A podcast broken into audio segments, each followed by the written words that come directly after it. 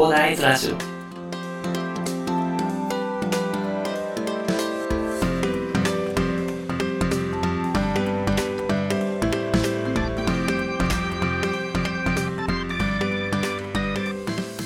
はい、おはようございます。こんにちは、こんばんは、小田です。えーこの番組ではですね、一級建築士、ブロガー、ポッドキャスター、セールスデザイナーの私がですね、日々の活動を通してサラリーマンの方が楽しく生きるために役立つ情報をお話しさせていただいております。いつも聞いていただきありがとうございます。さて、本日は12月9日水曜日ですね。はい。えー週の折り返しということでね、えー皆さんね、えーお疲れ様ですというところですね。あと2日、まあ今日も入れたら3日ですかね、え頑張っていきましょうというところですね。はい。まあ、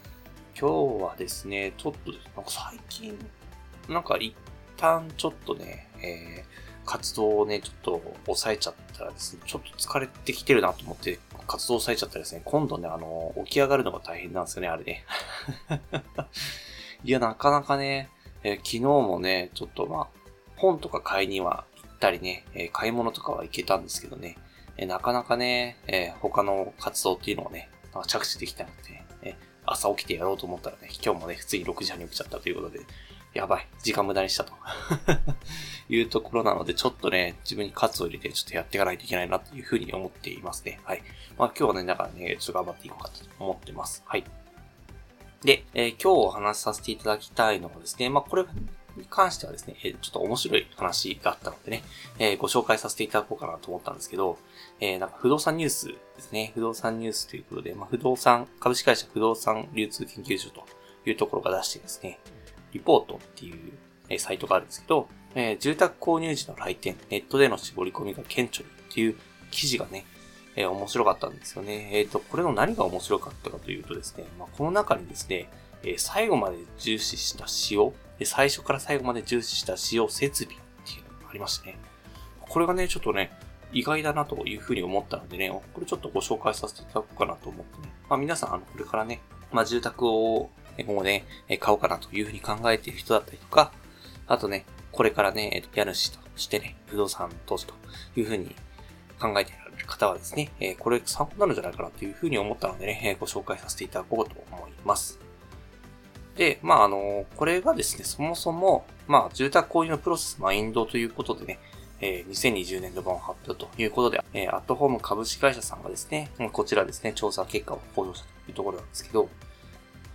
まあ、これでですね、えー最初、その中に最初から最後まで重視した仕様は何ですかというふうな質問がありまして、で、この結果が新築マンションでは宅配ロッカーが最も多くて、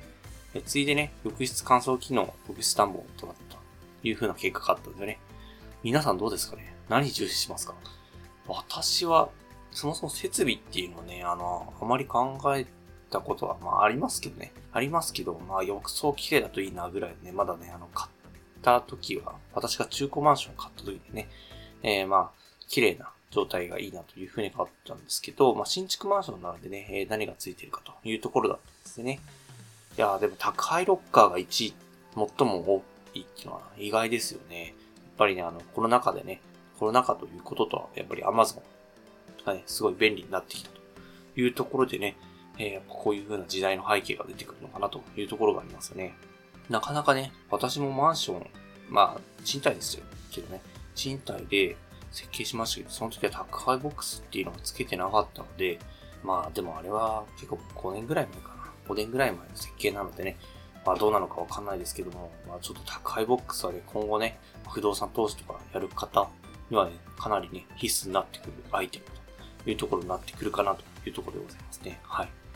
次いで浴室乾燥機能、浴室暖房となっているですよね。まこれも意外ですよね。なかなか少し前まではね、まあ、ちょっと考えられなかったというところがあるんですけども、いや、浴室ね、えっ、と、換気扇だけじゃなくて、えー浴館っていう風に呼ばれてますよね。よくね浴室乾燥機、浴室暖房と。でもあれね、本当に一人暮らしの時に私使ったことありますけど、めちゃくちゃ便利なんですよね、やっぱりあれ。すごい、なんかね、えー洗濯物は乾く、すぐに乾くしね。えーっていうか、本当乾燥機能があるからもう部屋干し臭くなくなるんですよね。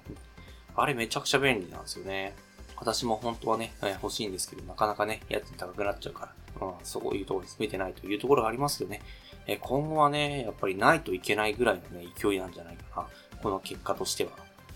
ぱりね、えー宅配ロッカーと浴室乾燥機の浴室暖房4巻ですね。え、これはですね、今後、まあ、購入される方とかね、えー、今後、不動産投資される方っていうのはね、これはちょっとね、えっ、ー、と、多分結構設計でコストダウンっていう風な話になると、多分結構早めに出てくる項目だと思います。高い6巻とか4巻とかっていうのは。じゃあこれちょっと削ると、ん ?200 万、えー、なんか、ね、下げられるよという話が出てくると思うんですけども、ちょっとこの結果からするとですね、結構ないと厳しいんじゃないかなっていうふうに思いますね。なのでね、設計とかでねえ、早めにコストダウンの項目として出てくると思うんですけど、ちょっとこれは外せないよっていう話をしてね、まあちょっと他のところで妥協点を見つけていただきたいなというところでございますね。でも今後の時代としてはですね、これがないと結構厳しくなってくるんじゃないかなというふうに予想されますので、ぜひ、えー、検討いただければと思います。で、えー、マンションじゃなくて一戸建ての方はですね、えっ、ー、と、シューズインクローゼット大きい靴箱が1位になっていたというところですね。やっぱりね、芸能人の方がね、シューズインクローゼットみたいなことをね、すごいね、えっ、と、テレビで紹介されてるからですね、やっぱりね、憧れる方もいらっしゃるんですかね。ちょっと私はね、靴がほとんど興味がないと いうところがありますのでね、えー、あんまりちょっとよくわからないですけども、ただね、え、傾向としてはね、そういうことがあるみたいなのでね、戸建てを貸し出す人とかですね、ぜひ参考にさしていただければと思いますね。シューズインクローゼット、大きい靴箱ですね、かなり重視されているような時代になってきたというところでございますね。次に、ウォークインクローゼットが3位というところですね。ウォークインクローゼットですね。えー、まあ、そうですね、ウォークインクローゼット。うん。やっぱりね、まあ結構ね、みんなおしゃれをしているというところでね、結構ウォークインクローゼットの重要性っていうのが高まっているのかなというところですね。で、既存マンション、既存一戸建てっていうところでもね、項目がありまして、追い焚き機能バス、ん？追い焚き機能付きバスっていうのがね、それぞれ1位だったみたいですね。やっぱり追い焚き機能を外せないというところですね。戸建ての方はトイレ2箇所っていうのもね、重視されている方が多かったというところなのでね、えー、トイレですね、なかなかね、やっぱりね、1箇所だけだとね、結構ね、そこがつ、ね、そこでお腹壊しちゃうとね、他の家族が入れないと いう現実がありますのでね、まあ皆さんそんなところを意識しているのかなというところでございますね。はい。まあ結構ね、面白い結果が他にも色々ありますのでね、まあこのニュースのね、リンクまであの概要欄に貼っておきますので、ぜひ気になる方、見ていただければと思います。まあそんな感じで今日はですね、最初から最後まで重視した使用設備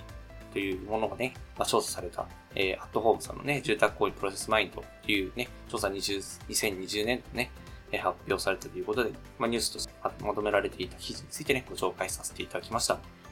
いやー、皆さんどうですかね？結構ね、え、今後ね、不動産投資とか考えられている方とかね、え、今後購入を考えられる方とかね、結構ね、参考にしていただける内容だったんじゃないかなと思いますね。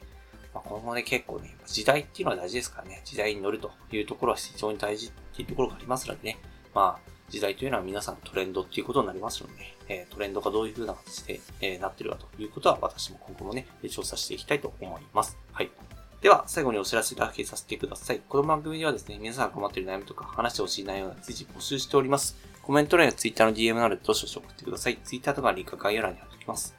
それでは今回はこんな感じで終わりにしたいと思います。このような形でね、皆さんの耳だけで役立つ情報をゲットできるように、死に物狂いで情報をゲットして毎日配信していきますので、ぜひフォロー、コメントのほどよろしくお願いいたします。では、最後までお付き合いいただきありがとうございました。本日も良い一日をお過ごしください。それでは。